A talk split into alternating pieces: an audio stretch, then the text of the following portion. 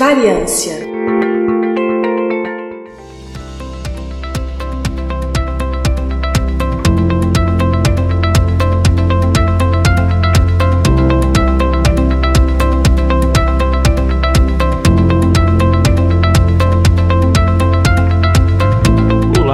querido ouvinte Dobriden. Aqui quem está falando é Igor Alcântara. Estamos começando mais um episódio do Intervalo de Confiança. No caso, hoje nós temos um episódio do Variância, que, como você sabe, é um programa que nós temos com periodicidade mensal, onde a gente aborda um determinado assunto mais específico, a gente aprofunda um pouquinho mais nesse assunto e normalmente ele é gravado só por uma pessoa, por isso normalmente são episódios mais curtos. E hoje a gente vai falar de uma coisa que já está muito presente no nosso dia a dia, que são robôs. Seja, por exemplo, aqueles robozinhos aspiradores que a gente está acostumado, sejam diferentes robôs que a gente vê desempenhando atividades que às vezes a gente não, tá, não vê pessoalmente, mas a gente sente os efeitos, como por exemplo robôs em fábricas, por exemplo, ou seja, mesmo robôs que eles não têm nenhuma presença física no nosso mundo, digamos assim, entre aspas, real, mas são robôs que funcionam apenas dentro de de, computadores, né? São os famosos bots. Independente do tipo, eles já fazem parte da nossa vida. Mas aqui eu não vou falar só sobre os robôs. A questão é o que está acontecendo de pesquisa, coisas legais estão é, sendo desenvolvidas e qual que é o futuro então da robótica. A gente vai falar um pouquinho, claro, de inteligência artificial, mas o foco vai ser mais na parte de robótica. Só que antes de começar, a gente tem aqui que dar alguns recadinhos rápidos. É, o primeiro é para você nos seguir nas nossas redes sociais. A gente, tanto no Instagram quanto no Twitter, estamos como iconfpod. É I-C-O-N-F-P-O-D.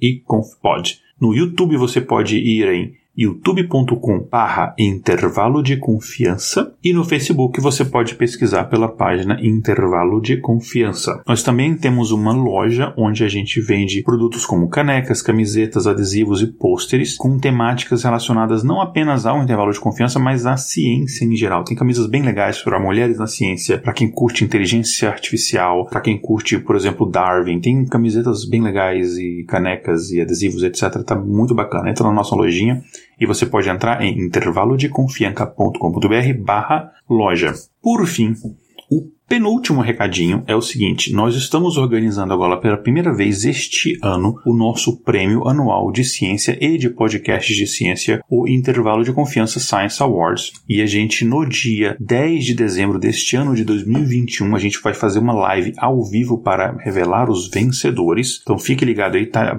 liberado para todo mundo, seja você apoiador ou não. Então você pode entrar no post desse episódio, no post do episódio anterior, e vai ter sempre lá o linkzinho da live, ou você pode ir no nosso nosso YouTube e já é, clicar lá no íconezinho do sininho lá para você ser lembrado na hora, ok? Vai ser dia 10 de dezembro e o episódio, essa live, enfim, a parte do episódio gravado vai sair no feed depois, é, no nosso último episódio no ano, na semana seguinte do dia 10. É, e o último recado então, falando em apoiadores, se você quer ajudar esse projeto a continuar no ano que vem e a gente, quem sabe, até expandir é, os nossos, é, enfim, nossas iniciativas, você pode se tornar um apoiador. Você pode contribuir com valores que começam a R$ reais por mês, que o que é nada, dá menos de 20 centavos por dia. E aí você tem alguns privilégios, como por exemplo assistir as nossas gravações ao vivo. Então entre lá em intervalodeconfianca.com.br barra apoie e saiba mais. Então tudo isso você pode entrar no nosso site, intervalodeconfianca.com.br e ter mais informações. É isso então, os recadinhos já foram e vamos falar de robôs. Primeiro vamos a algumas definições. Né? Eu sempre, sempre, coisa de professor, né, ou de ex-professor, a gente gosta de fazer definições. O que, que é é um robô? A maioria de nós, ou para não dizer todos, a gente sabe o que é um robô. Né? Se perguntar assim, sabe o que é um robô? Você vai falar, eu sei o que é um robô. Mas se alguém pergunta, tá, então define o que é um robô. Ou então te apresenta duas máquinas e isso aqui é um robô ou isso aqui é uma máquina que não é um robô? Para algumas situações a gente pode ficar confuso. Isso é tão verdade, pode parecer exagero meu, mas isso é tão verdade. Inclusive tem um dos meus podcasts favoritos, até porque eles são podcast, episódios curtíssimos, já indiquei um tempo atrás aqui. É, é um podcast em inglês que chama Robot or Not, que é basicamente o seguinte: eles têm uma coisa que eles têm que analisar por episódio e eles têm que falar, isso é um robô ou não. Agora, não, os episódios não estão mais assim, né? Eles estão analisando se uma coisa é X ou não, sei lá. Tal coisa é comida ou não, ou sei lá, sopa é janta, não teve esse episódio, mas enfim, teve essa polêmica polêmica um tempo atrás. É, então é um podcast muito legal que basicamente eles chegavam assim, ah, o Roomba, ele é um robô ou não é? Ou ele, o não sei o que lá, um robô ou não é? Um, um sisteminha que manda e-mail automático, o teleatendimento do não sei o que lá, do, do, sei lá, da telefônica que você liga. É um robô ou não? É bem legal. E dá um debate interessante, então assim, não é tão óbvio quanto parece o que é um robô, né? Se a gente comparar com outras máquinas, os robôs, eles são, sei lá, comparar com um carro, por exemplo, eles são diferentes por causa da forma como eles interagem com o mundo. Eles podem fazer mudanças nos arredores dele com base nessas ações deles e responder ao, ao mundo ao redor de acordo com os estímulos que ele recebe, né? Tem inclusive uma definição clássica que ela fala o seguinte, que abre aspas: os sistemas robóticos podem ser definidos como ferramentas interconectadas, interativas, cognitivas e físicas que são capazes de perceber o ambiente usando sensores, raciocinar sobre eventos, fazer planos usando algoritmos implementados em programas de computador e executar ações habilitadas por atuadores. Enfim, basicamente é isso. Você tem uma forma de você perceber os estímulos do mundo ao seu redor, né? Que seriam basicamente ali os sensores. Você processa aquilo dali, então você tem um pequeno processador ali, ali, enfim, você tem um algoritmo que vai saber o que fazer com aquilo e você tem a forma de você responder a, a aqueles estímulos, né? Você atuar no mundo, que são os atuadores. Você pode emitir um bip, você pode acionar um motor para você se locomover, enfim. Basicamente isso é o robô. É, então, a diferença dele para uma outra máquina é que ele não é programado, será uma máquina para apertar parafuso, não é um robô. É porque ela basicamente é programada a fazer aquela mesma ação repetitiva. Ela não vai responder a estímulos de que há ou não há um parafuso, ou eu apertei na, na proporção correta ou na força correta. Não. Se qualquer coisa na linha de montagem o parafuso que chega nela der errado, ela, ou no máximo ela tem um dispositivo de segurança que ela vai parar, ou ela não vai conseguir se adaptar. Já um robô, a ideia é que ele consiga se adaptar e tem um software que garante que, que ele faça isso. É, inclusive, para quem acompanha os nossos episódios ao vivo, se prestar atenção no fundo, minha imagem, quando, eu tô, quando tá o, o vídeo aberto, talvez dê para ver que eu tenho um, até um pequeno laboratóriozinho de robótica aqui no meu escritório aqui em casa e é um assunto, assim, é uma coisa bem bacana. Eu ensino minha filha alguns conceitos básicos, é um assunto bem bacana, até para crianças também, assim, que você começar a se interessar com ciência, né? E os robôs, a gente sabe, né, eles são ferramentas que elas podem, assim, entre aspas, né, não de forma consciente, mas elas podem sentir o ambiente, elas podem raciocinar, planejar e agir de forma autônoma e elas podem,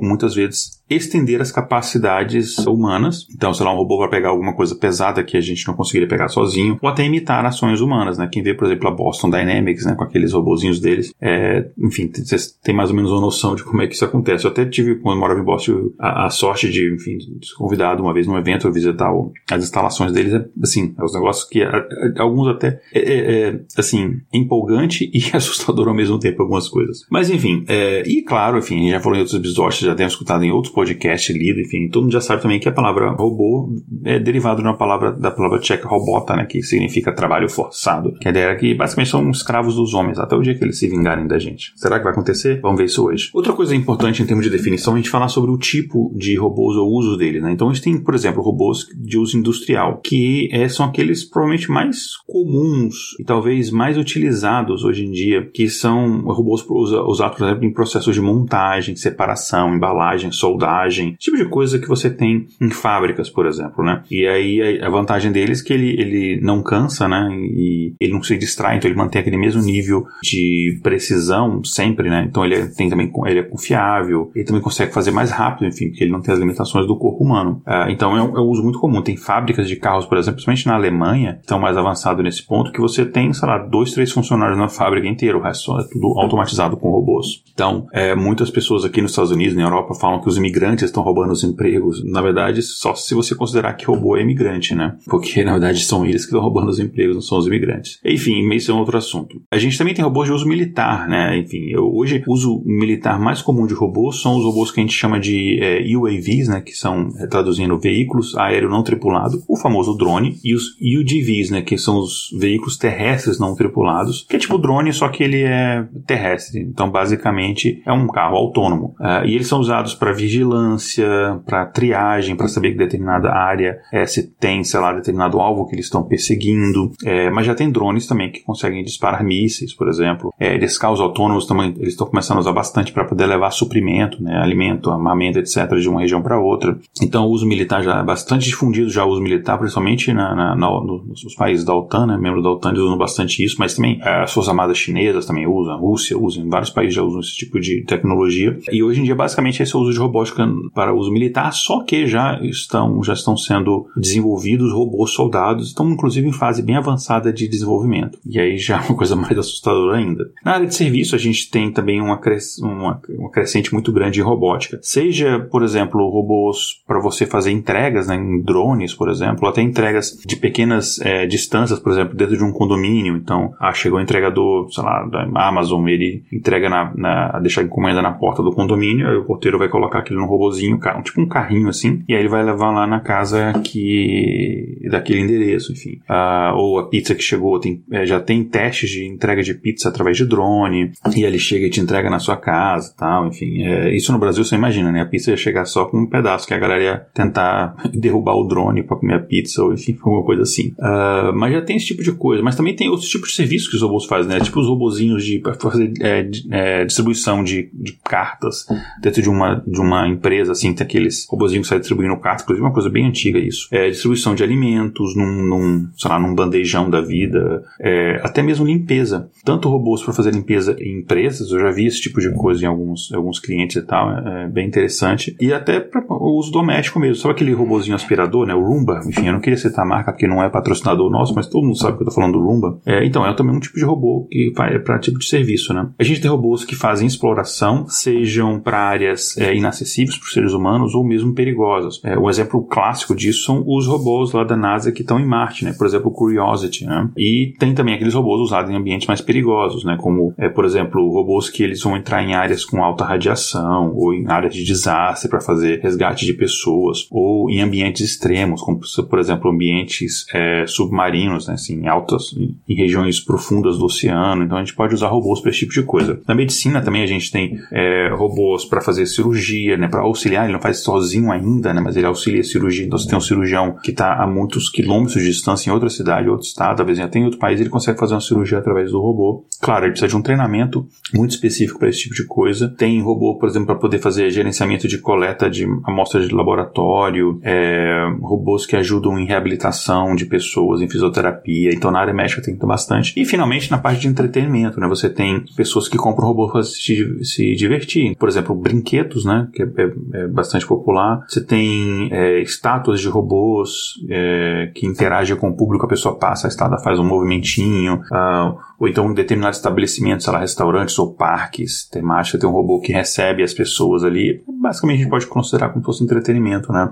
Inclusive, tem uma estatística interessante que os robôs brinquedos eles tiveram um aumento de vendas de mais de 300% no último Natal. Eu gosto muito de robôs, mas é uma coisa que eu compro pouco aqui em casa porque a gente prefere fazer os robôs. Mas eu já cheguei a comprar alguns também assim antes, né, pra, pra, pra minha filha se interessar pelo assunto e tal. Nessa época de pandemia cresceu muito, né, o, o uso disso. Ah, por exemplo, os robôs aspiradores eles esgotaram das lojas, ficou alguns meses sem nenhum, porque as pessoas compraram tudo que tinha. Agora entendendo de robô, vamos falar um pouco do futuro da robótica, né? A gente sabe que os robôs já estão ao nosso redor, sejam máquinas automatizadas que montam os carros, como eu falei, assistentes virtuais, a gente pode considerar robôs também, né? São, robôs só software, né? É, enfim, sei lá, Alexa, Siri, é, Cortana, etc. Mas, além disso, que outras formas os robôs vão mudar o mundo, né? É, existe um medo muito grande de que robôs dotados de inteligência artificiais eles dominem o mundo, que as máquinas superem os humanos é, e se tornem eles, né, as máquinas da inteligência dominante no planeta. Só que, sendo bem sincero, num curto e médio prazo esse cenário é pouco provável. Assim, para a gente ter uma inteligência artificial consciente que use robôs e domine o mundo e que nos subjugue, é que, na verdade a gente nem sabe se elas vão nos subjugar, pode ser que isso não aconteça. Mas esse cenário está um cenário distante. Então, hoje em dia a gente considera ele improvável, apesar do que eu acho que ele vai acabar acontecendo de você ter é, inteligência artificial consciente. Eu acho que isso vai acabar acontecendo. Quando? Isso é uma coisa difícil de falar. É, mas mesmo assim, sendo improvável esse cenário, se a gente voltar lá atrás, num dos primeiros episódios do Intervalo de Confiança, no episódio número 4, que era sobre inteligência artificial em emprego, inclusive a capa tinha um drone entregando pizza, inclusive, é, a capa do episódio, na né, vitrine. É, se a gente voltar lá, a gente já falava desse tipo de assunto e não é um assunto novo. E gente, existem estudos que, que têm estimativas, né, de que até 30% dos trabalhos eles serão automatizados por robôs é, até o final dessa década, sendo os robôs inteligentes ou não. Se você colocar, além dos robôs, você incluir também o uso da inteligência artificial executando trabalhos, aí esse número pode passar de 50%. 50% de empregos que não vão mais existir, vão ser substituídos pelo, por alguma forma é, de máquina, seja ela uma máquina real, um robô físico ou mesmo um software. Existem outros relatórios que sugerem que o estoque de robôs é, no mundo todo ele pode chegar a 20 milhões ainda nessa década, é, com esses robôs automatizados ocupando mais de 50 milhões de empregos ainda nessa década, mais uma vez. Então, embora eles não possam dominar o mundo naquele sentido de é, distopia, ficção científica, a gente vai ver cada vez mais robôs nas nossas vidas diárias e muitas vezes pode ser que alguns de nós percam o emprego para um deles. Né? De acordo com um relatório da McKinsey, né, uma empresa que pesquisa esse tipo de coisa, a automação e as máquinas elas causarão uma mudança na forma como a gente trabalha. Isso é uma coisa que a gente já sabe. E, enfim, mas a McKinsey ela prevê que em toda a Europa os trabalhadores podem precisar de habilidades diferentes para encontrar trabalho. E eu imagino, obviamente que isso vai ser comum no mundo inteiro, aqui nos Estados Unidos, aí no Brasil, em todos os lugares. Né? E o, o, modelo de previsão usado pela essa empresa, no relatório que eles publicaram, mostra que as atividades que requerem habilidade, que são principalmente físicas e manuais, elas vão diminuir em 20% até o final da década. Enquanto aquelas habilidades que são, que, aqueles trabalhos que também exigem habilidades cognitivas, é, assim, habilidade cognitiva básica, vão diminuir ainda mais, chegando a uma redução de 28%.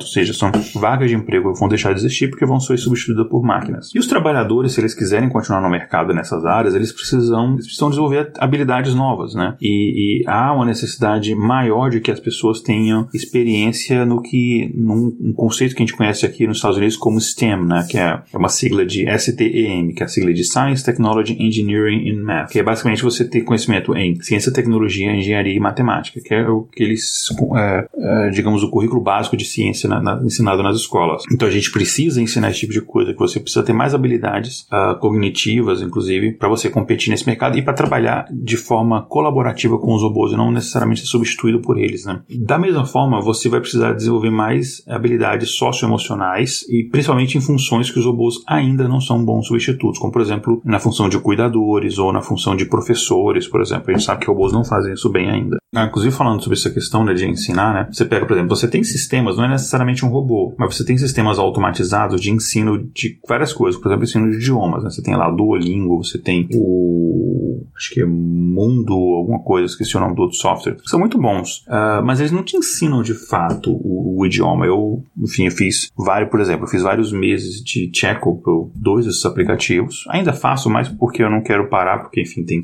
quase mil dias que eu tô nesse negócio, aí dá dó parar, mas aprendi muita coisa e tal. Mas, assim, quando eu comecei a fazer aula mesmo com uma professora de verdade, de um mês, assim, eu aprendi mais do que em um ano fazendo esse tipo de coisa. Então, assim, no final, o professor mesmo, assim, é uma coisa que a gente ainda não consegue substituir, ainda bem. Por conta dessas questões mesmo assim, a gente vai ver os robôs cada vez mais fazendo parte da nossa rotina diária. Coisas que parecem hoje ficção científica vão ser realidade em coisa de dois, três anos, né? Uh, então, é, em pouco tempo, há tarefas comuns na nossa casa, como, sei lá, lavar roupa, guardar roupa, o que é uma coisa que dá mais trabalho que lavar, né? Uh, limpar a casa, enfim, esse tipo de coisa, mesmo cozinhar, cada vez mais a gente vai ver a presença de máquinas para fazer esse tipo de coisa. Obviamente existe aqui um corte social gigantesco, enfim, né? É, isso vai começar a beneficiar primeiro, obviamente, as pessoas com mais poder aquisitivo, até a tecnologia ser barateada e isso conseguir chegar na galera como eu e, e, vocês. Um, mas é uma coisa que vai fazer cada vez mais parte da nossa realidade, né? É, também a gente tem cada vez vai ter mais uso de robôs que conseguem usar visão computacional, principalmente linguagem natural, para poder interagir mais com a gente, com o ambiente. E tem máquinas que vão poder interagir cada vez mais com o mundo em coisas que há pouco tempo atrás pareciam impossíveis, como por exemplo os carros autônomos, né? Que a gente já fala, teve um episódio, inclusive, do Variância, que eu falo só de carros autônomos e voadores, que eu expliquei, olha, a tecnologia básica para você botar um carro para andar sozinho na rua, isso já existe. Existem outras questões é, éticas, legais e, e, econômicas que impedem disso ser uma realidade de fato hoje em dia. Na verdade, por exemplo, tem os carros da Tesla, eles desabilitam essa função, porque se não desabilitassem, você já conseguiria entrar num carro e ele fazer tudo sozinho. Eu vi recentemente, vendo aqui um jogo da NFL, um comercial de uns carros da, eu não lembro agora, um carro da GM que eles já estão liberando para o modelo de 2022 que ele tem, ele dirige sozinho, enfim, ele ainda exige que você, por questões legais, que o motorista fique na frente do volante, mas você pode largar a mão do volante, ele vai, ele muda de faixa, faz ultrapassagem, é, enfim. Só que a, a, a, tem um peguinha, né? Tem as letrinhas pequenas que falam apenas nas rodovias e nos locais pré-determinados, porque aí você precisa bem de rodovias inteligentes para comunicar com o carro, para passar informações de tráfego, etc. Então, enfim, uma das coisas que eu falei que exige investimento financeiro é isso daí, né? Enfim, existe todo o problema que os robôs podem causar em relação ao emprego, mas eles também têm potencial de melhorar nossas vidas, né? Então, tem tarefas, é, por exemplo, que são fisicamente muito exaustivas ou mesmo perigosas, que podem comprometer sua saúde, é, e que o robô ele pode ajudar bastante, né? Então, por exemplo, é, imagina que o acidente em Chernobyl, que morreram várias pessoas que se sacrificaram, foram sabendo que iam morrer para poder é, parar a radiação de, de sair do reator. É, você poderia ter feito um trabalho melhor com robôs, né? Claro, não é qualquer robô que a radiação estava tão alta que eles tentaram até usar robô e o robô meio que deu pane por causa disso. Mas um robô preparado para esse tipo de ambiente, você conseguiria ter salvo várias vidas, né? Não só dos trabalhadores, mas de outras pessoas que morreram porque você teria conseguido conter a radiação mais, mais rapidamente. Então tem benefícios também. Uh, de viagens espaciais, você pode testar primeiro com robô antes de você mandar uma pessoa, por exemplo. Né? Mas para a gente chegar em robôs mais avançados, vamos falar agora aqui de fato do, do tema do, do, episódio. Né? Como é que os robôs podem chegar nesse nível mais avançado? Né? E aí eu vou falar aqui, tem muita coisa, mas eu vou falar aqui de uma, uma pesquisa específica que eu achei muito interessante. Pode parecer meio óbvio quando você fala assim, ah, vou melhorar o robô para que ele execute tarefas de forma melhor. Então você pensa, bom, vamos melhorar o software do robô, porque se você quer melhorar como ele comporta, como ele, como ele raciocina aqui, entre aspas, né? Isso é um software, então a gente melhora o software do robô. Só que um, um, tem um, um, engenheiro da Universidade de Stanford, né, o Dr. É, Agrin Gupta, que ele discorda dessa afirmação. Ele acha que, não que você não possa melhorar o software para o robô executar tarefas melhor, mas ele acha que você pode melhorar o software do robô melhorando o hardware dele. Ou seja, você deixa o hardware é, mais avançado, causar uma adaptação do software para funcionar naquele hardware. Imagina mais ou, mais ou menos o seguinte, e depois eu vou voltar nesse tema que tem uma história interessante para contar. Imagina que do dia para noite eu acordo e eu tenho mais dois braços. O meu cérebro teria que se adaptar ao fato de que eu não tenho mais dois braços, e sim quatro braços. Então o meu hardware mudou e pelo meu hardware mudar, o meu cérebro, o meu software teria que se adaptar e se tornar mais avançado, mais complexo, que teria, enfim, atividades que ele não sabia fazer antes, né? E aí o Gupta, ele, ele escreveu um artigo que ele publicou na, na, Nature Communications, onde ele e os colegas dele, eles queriam testar essa ideia. É, e ao fazer isso, eles trouxeram para a robótica princípios da evolução, enfim, da seleção natural do Darwin é, para a robótica. E eles também destacaram é, uma ideia evolucionária que data da década de 1890, mas que em termos de software até hoje se tornou muito difícil de demonstrar. E a gente sabe que existe um conceito né, chamado de é, algoritmo evolucionário, né, que é um algoritmo que ele vai executando determinada tarefa, ele vê o resultado da tarefa e aí, na verdade, ele, ele, ele executa aquela tarefa diversas vezes, de diferentes formas, e aí ele vai se adaptando conforme a, os resultados são melhores, ele vai, sei lá, tipo, tem duas versões do, do, do, software que executou, ou do algoritmo que executou essa tarefa melhor, então ele faz um cruzamento dessas duas melhores versões, tenta gerar uma terceira versão que é melhor e tal. Eu uso, por exemplo, quando eu tenho que fazer seleção de modelo de machine learning, é uma coisa que a gente usa muito no algoritmo evolucionário. Então, sei lá, eu tenho que executar uma determinada tarefa, eu tenho muitos dados, eu pego esses dados, eu pego um sample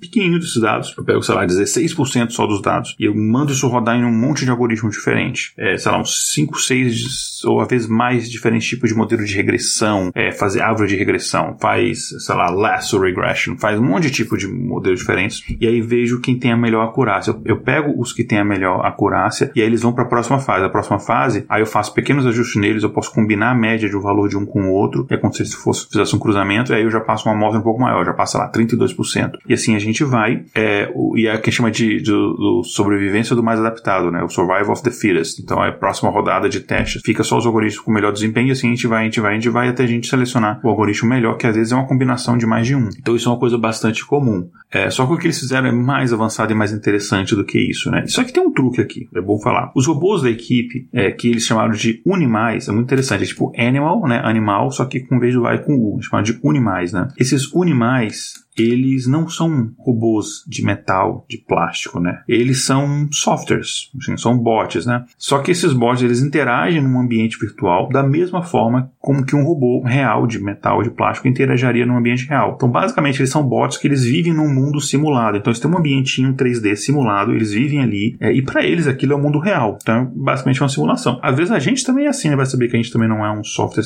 vivendo numa simulação, tipo Matrix, né? Vai saber. E só que esses animais, eles são bastante simples, né? Eles são tem uma, uma esfera que representa a cabeça e ele tem cilindros que representam os membros, né? Braços e pernas. E os ambientes, pelo que eles tra trafegam, também são simples, né? Eles têm é, basicamente três variedades. Tem arenas planas, tem arenas cheias de colinas e com alguns entulhos e tem outras que tinham uma complexidade maior, né? Que tinha, sei lá, objetos que você tem que mover e juntar com outros para poder você subir num lugar e ultrapassar um obstáculo, algumas coisas assim. Então, basicamente três tipos de ambiente, de um bem simples a um mais complexo.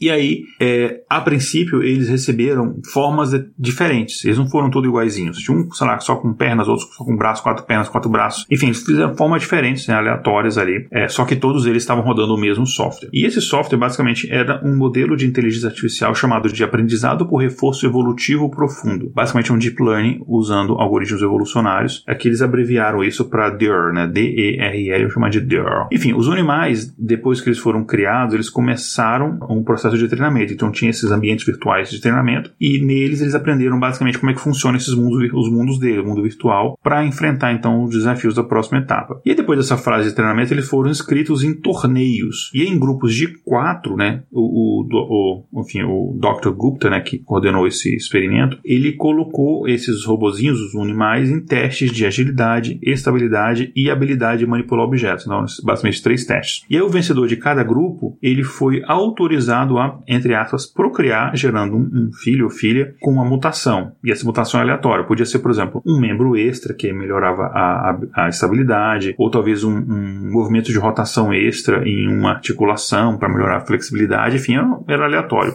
Aí você tirava o animal, né, o animal mais velho que estava no ambiente, botava esse, esse filho ali e você repetia o experimento e fazendo sempre isso em gerações para gerações, ou seja, os mais adaptados conseguiam se procriar e os menos adaptados eram eliminados, né? Inclusive, isso lembra um projeto muito, muito, muito, muito mais simples do que esse que eu fiz na época do mestrado, né? Que, enfim, meu mestrado estava estudando essa parte de inteligência artificial mesmo. E eu lembro que eu fiz um projetinho bobo, assim, não era nem um projeto de mestrado em si, mas era um projetinho bobo que basicamente era um ambiente que era um ambiente em duas dimensões só, era um, um retângulozinho, e ali eu criava determinados serezinhos, que eram bolinhas. E essas bolinhas se movimentavam no ambiente, basicamente elas andando. Se ela batesse, se ela batesse na, na quina, ela, enfim, eu calculava o ângulo, ela continuava batendo, batendo e ela ficava ali. E nesse, só que nesse meu ambiente não havia é, atrito, então basicamente elas não paravam, ficavam rodando sem parar. Só que essas bolinhas elas tinham uma variação de basicamente três diferentes cores iniciais, né? E elas tinham dois é, sexos, né? elas são, podiam ser masculino ou feminino, e elas tinham idades. E elas tinham determinadas condições que poderiam fazer com que elas morressem. E aí todas as características que elas tinham, eu criei um códigozinho que era uma sequência de coisas. Então era a sequência do, da cor dela, o, o sexo dela, que era uma sequência de outros caracteres. Enfim, uma sequência de coisas, como se fosse um código de DNA, mas só que muito simples, que determinadas características. Aí, quando duas bolinhas elas se batiam, aí várias coisas podiam acontecer. Se ela tivesse um determinado tamanho mínimo, ela e, e as bolinhas fossem de sexo oposto, elas poderiam se cruzar e aí nascia uma bolinha menorzinha, intermediária, que era o cruzamento desses, desses bichinhos, desse negócio. Só que eu gerava um número aleatório que ele gerava sempre uma mutação. E às vezes a mutação gerava um ser com uma cor indefinida e esse ser não sobrevivia, ou gerava, sei lá, um. Enfim, resumindo a história, era isso. E, e era muito interessante que começava a surgir cores novas no começo, depois no final, passava um tempo, você as cores iam todas caminhando para um cinza, se você deixasse assim, sei lá, 20, 30 horas o negócio rodando sem parar. E é muito legal que às vezes o sistema dava uma travadinha, porque estava usando muita memória alguma coisa, você começava a gerar mutações que na hora que você é, copiar o, o códigozinho genético lá, ele travou naquela hora e copiava o um negócio errado, enfim. Muito parecido com, com o mundo real, mas era muito simplesinho, enfim, era bem simplesinho mesmo. Não se compara nada disso, né? Enfim, no final eles eram sempre bolas, não tinha nada de evolução, nada disso, né? Mas é só porque eu lembrei disso, assim, deu uma saudade dessa época. Quer dizer, não sei se deu saudade não, porque eu fiquei tanto tempo sem dormir fazendo isso. Mas enfim, os animais, eles, eles eram retirados dessa competição depois de 10 gerações, né? Pra, enfim, para contar com a questão de que as pessoas, enfim, elas, mesmo que você seja perfeito, um dia você vai morrer, né? E, enfim, o Dr. Gupta, ele calcula que cerca de 4 mil variedades desses animais passaram por treinamento. E aí você gerou, eles ficaram até surpresos que gerou uma diversidade grande de formas, né? Então você tinha, por exemplo, algumas que tinham braços e pernas, outras que tinham só pernas, você tinha bípedes, você tinha trípedes, quadrúpedes, alguns se movimentavam parecendo lagartos, outros pareciam polvos, estavam caminhando na terra. E só que o mais importante é que eles descobriram que os, animais que eram mais bem sucedidos, eles aprenderam as tarefas que eles tinham que executar na metade do tempo que os ancestrais deles mais antigos aprenderam, mesmo os vencedores, né? E aqueles que treinaram nas arenas, nos ambientes mais difíceis, foram aqueles que foram mais bem sucedidos e evoluíram melhor. É, o que bastante a ver com a evolução animais mesmo, né? E nessa evolução da forma dos animais, ou seja, eles mudaram a forma, ganharam o braço, perderam o braço, ganharam perna, enfim, etc. Nessa evolução da morfologia deles, para promover a capacidade de aprender, eles descobriram uma coisa semelhante ao que é chamado de efeito Baldwin, né? Quem é Baldwin? É o Alec Baldwin? Não, não, calma. É, isso é uma coisa mais antiga, né? Em 1896, o James Baldwin, que era um psicólogo, psicólogo americano, ele disse que as mentes elas evoluem para fazer o uso otimizado da morfologia dos corpos em que elas se encontram. Então, o que o Dr. Greer mostrou é que mesmo que ele tenha colocado o mesmo software, o software acabou evoluindo mesmo que isso não tivesse programado porque a morfologia evoluiu, né? Então, ele disse que o reverso pode ser verdade também, né? Mudança na morfologia do corpo otimiza a maneira como as mentes funcionam. É, no caso, mentes são esses algoritmos, né? Os DERs que a gente comentou. Então, mesmo que ele, que ele mantivesse o, o software constante de geração para geração, o software acaba se tornando mais eficiente porque ele interagia de uma forma diferente com o hardware, né? É, inclusive, antes da pandemia, isso foi, não sei, 2017, 2018, eu ia todos os anos no Data Science Conference, né? Que é o maior encontro de Data Science do mundo, ou um dos maiores em Boston. E teve uma edição que eu fui que tinha, acho que foi talvez a de 2018, que o pessoal do Google mostrou um experimento lá é, do Google Brain, que era muito, muito doido. Que era basicamente o seguinte: eles colocavam uma pessoa, é, uma pessoa mesmo de verdade, não no robô, uma pessoa num ambiente, e essa pessoa ela estava ligada, ligada a circuitos assim, né, mas num ambiente separado assim de, de do robô e tal. E ela tinha sensores ligados na cabeça dela, é, nas mãos, nas pernas, no joelho, e basicamente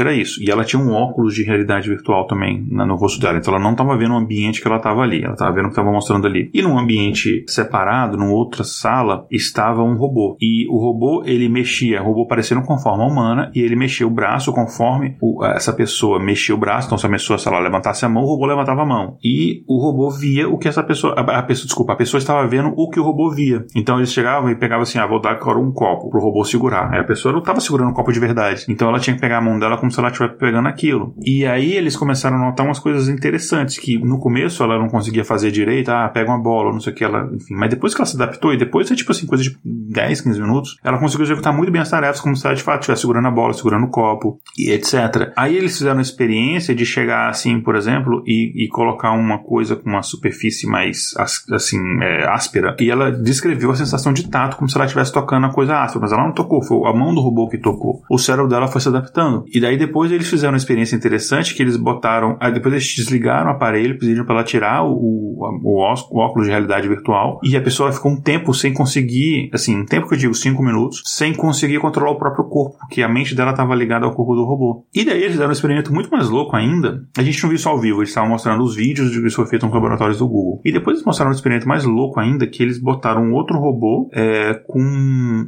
A pessoa estava treinada a usar um robô como esse, depois eles mudaram o robô e botaram o robô com quatro braços. E a pessoa conseguiu movimentar os quatro braços de forma individual, depois de um tempo de treinar. Ou seja, o cérebro dela se adaptou àquele hardware. É, e o mais louco disso é que essa pessoa ela fez testes cognitivos, aqueles testes, parece teste, teste psicotécnico, teste de QI e tal. E depois ela ficar um tempo, né, de algumas semanas treinando com esse robô de quatro braços, ela se saiu e fizeram isso com várias pessoas, se saiu muito melhor nesses testes de cognição do que antes. Ou seja, o cérebro dela meio que desenvolveu melhor, conforme as habilidades motoras se desenvolveram melhor, porque ela agora tinha outros braços e tal, meio que deu a forçada no cérebro dela. Então é uma experiência muito louca, né? É, mas voltando aqui para a realidade aqui do, da pesquisa do, do Dr. Goop aqui, uma coisa interessante a gente se questionar é, é, o que, que vem depois disso, né? Como é que a gente pode usar isso para desenvolver robôs melhores e como é que isso vai influenciar no futuro da robótica, né? Mas é interessante que eles pensaram, pegaram uma coisa, observaram a natureza e tentaram aplicar uma coisa da natureza no, no mercado de pesquisa deles, que é uma coisa que normalmente dá certo, né? Então, basicamente é isso, né? A evolução do hardware,